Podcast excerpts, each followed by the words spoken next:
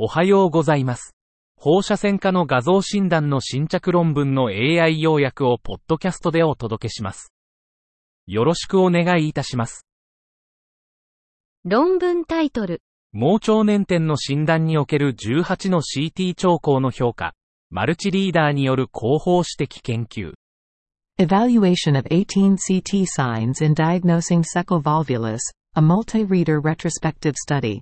目的、盲腸ボルボルスの診断性能と信頼性を評価するため、18の CT 兆候を非ボルボルス群と比較。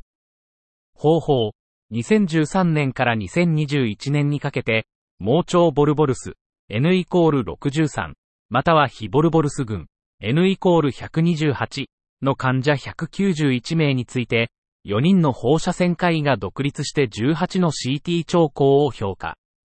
Fleiss のカッパ係数で合意度を、感度、特異度、陽性、陰性予測値で診断性能を評価。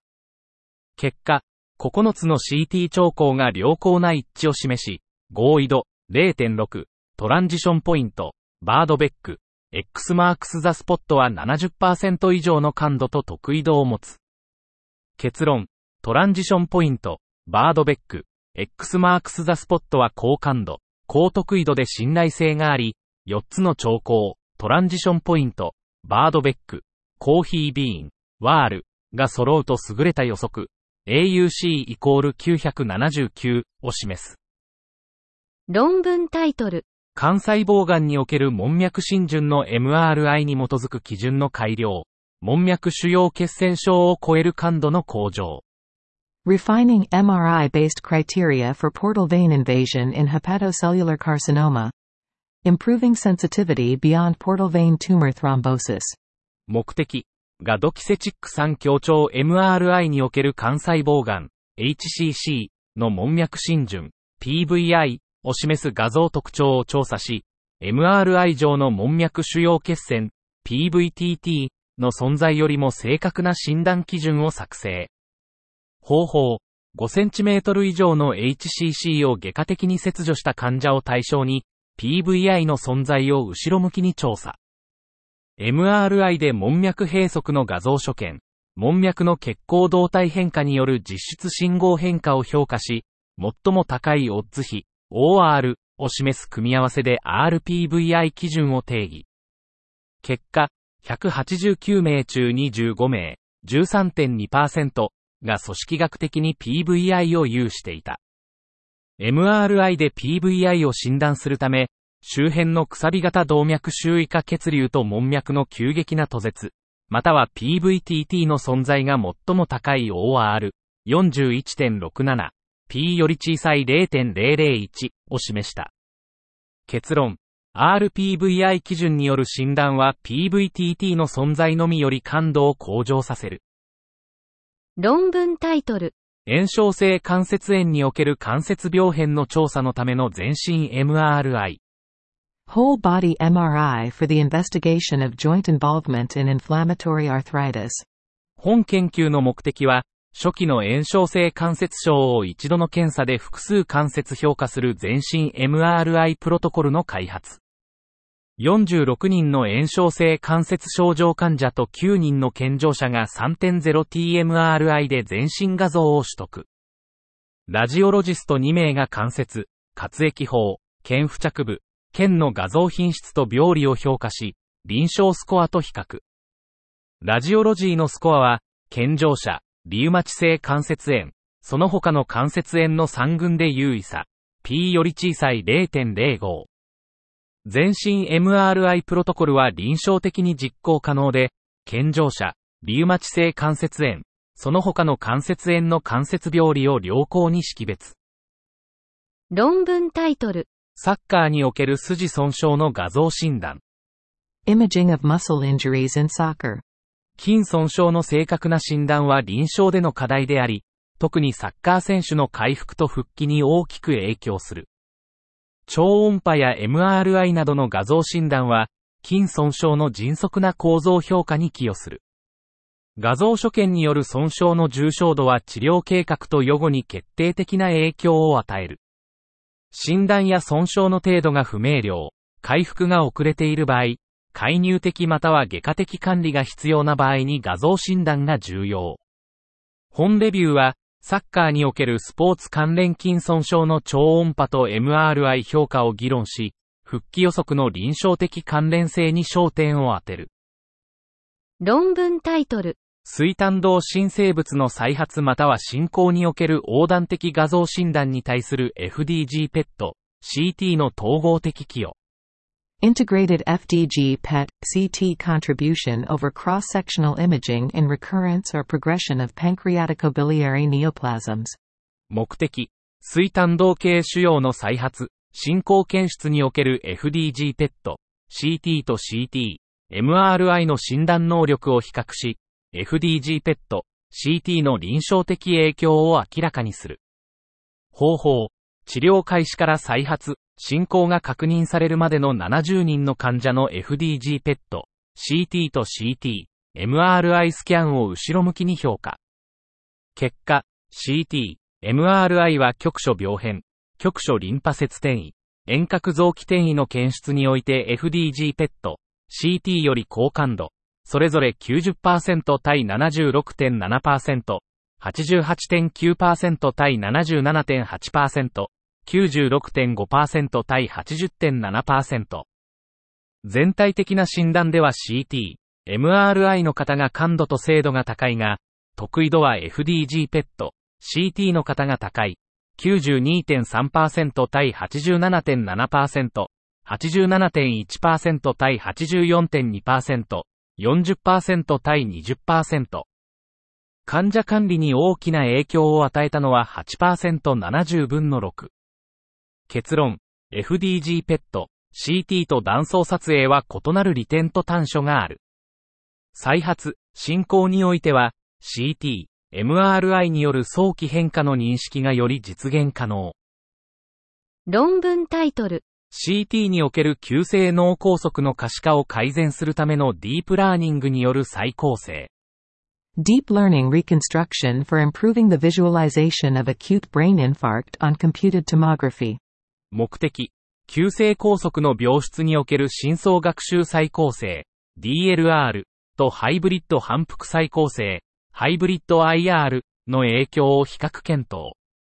方法、急性拘束あり29名、75.8プラスマイナス13.2歳、男性20名、なし26名、64.4プラスマイナス12.4歳、男性18名を対象に、DLR とハイブリッド IR で頭部 CT を再構成し、病変の顕著性と画像品質を評価。結果、DLR による急性拘束の顕著性はハイブリッド IR より優れ、発症から24時間未満の場合に全読影者で顕著な改善。P 小なりイコール0.020。DLR は画像ノイズも優位に低減。P より小さい0.001。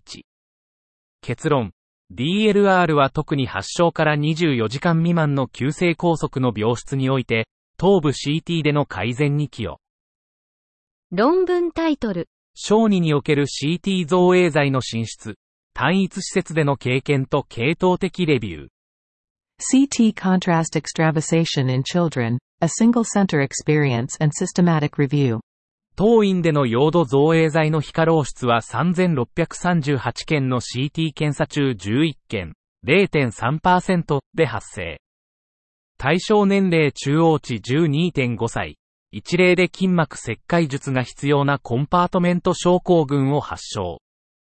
文献レビューでは110例中0.32%で漏出。重篤な合併症は3例。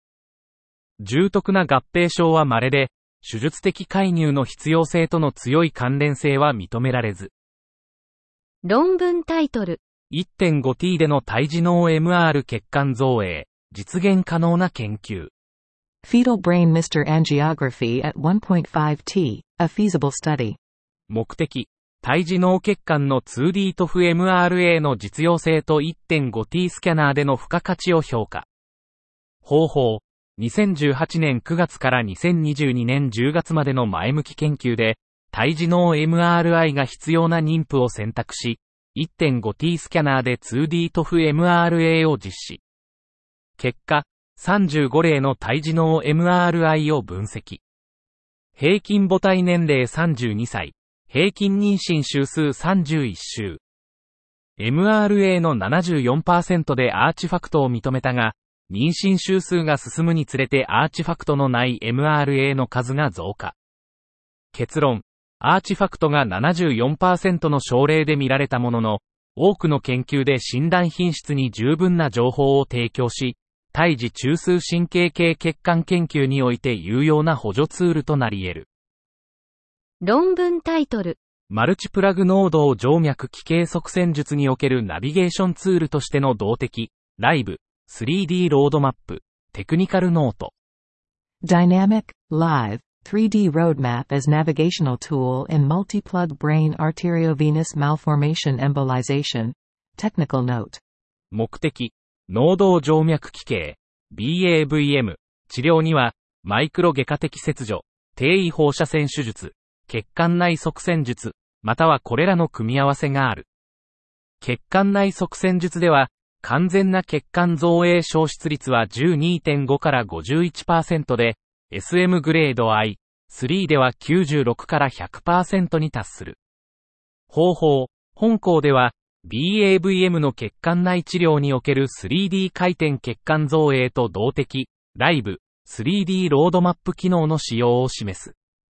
結果、この方法は、異なる供給血管のカニュレーションのために C アーム位置を変更するたびに必要とされる繰り返しの 2D 血管造影とロードマップの必要性を排除し、放射線量を減少させる。結論、動的 3D ロードマップは、特にマルチプラグ側線術法において、単一セッションでの BAVM の完全な血管造影消失率を向上させるための有用なツールである。論文タイトル。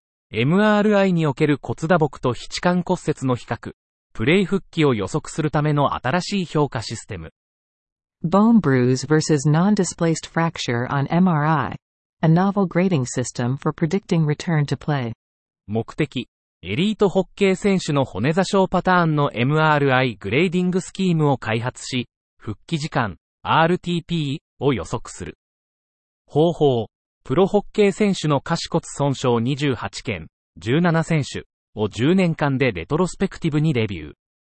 MRI は平均2日後に 1.5t 以上で撮影。結果、グレード1、2、3の平均 RTP はそれぞれ2.8日、4.5日、20.3日。グレード3の非骨折と骨折では18.3日、21.4日。統計、アノーバでグループ間に統計的優位差、P、0.001、グレード3と1、2の間に優位差、P より小さい0.001。結論、重度の骨座症と非変異骨折の RTP に統計的優位差はない新しい MRI グレーディングシステムを提案。論文タイトル。日常診療における超重積の軽減法。欧州小児放射線学会腹部画像タスクフォースによる調査。Intussusception reduction methods in daily practice A survey by the European Society of Pediatric Radiology Abdominal Imaging Task Force 画像ガイドした超重積感能術の実施状況を調査するため、エスパーが20項目のアンケートを配布。世界65施設から69件の回答を得た。平均年間18件の感能術を実施。ヨーロッパ施設ではフルオロスコピー37%、超音波35%、両方28%、遅延再思考58%。非ヨーロッパ施設ではフルオロスコピー39%、超音波46%、両方15%、遅延再思考69%。鎮静、麻酔の使用はヨーロッパ67%、非ヨーロッパ15%で、実施方法に幅広いバリエーションがある。論文タイトル。神経放射線科症例における患者の病歴と画像所見からチャット GPT で作成した診断の精度。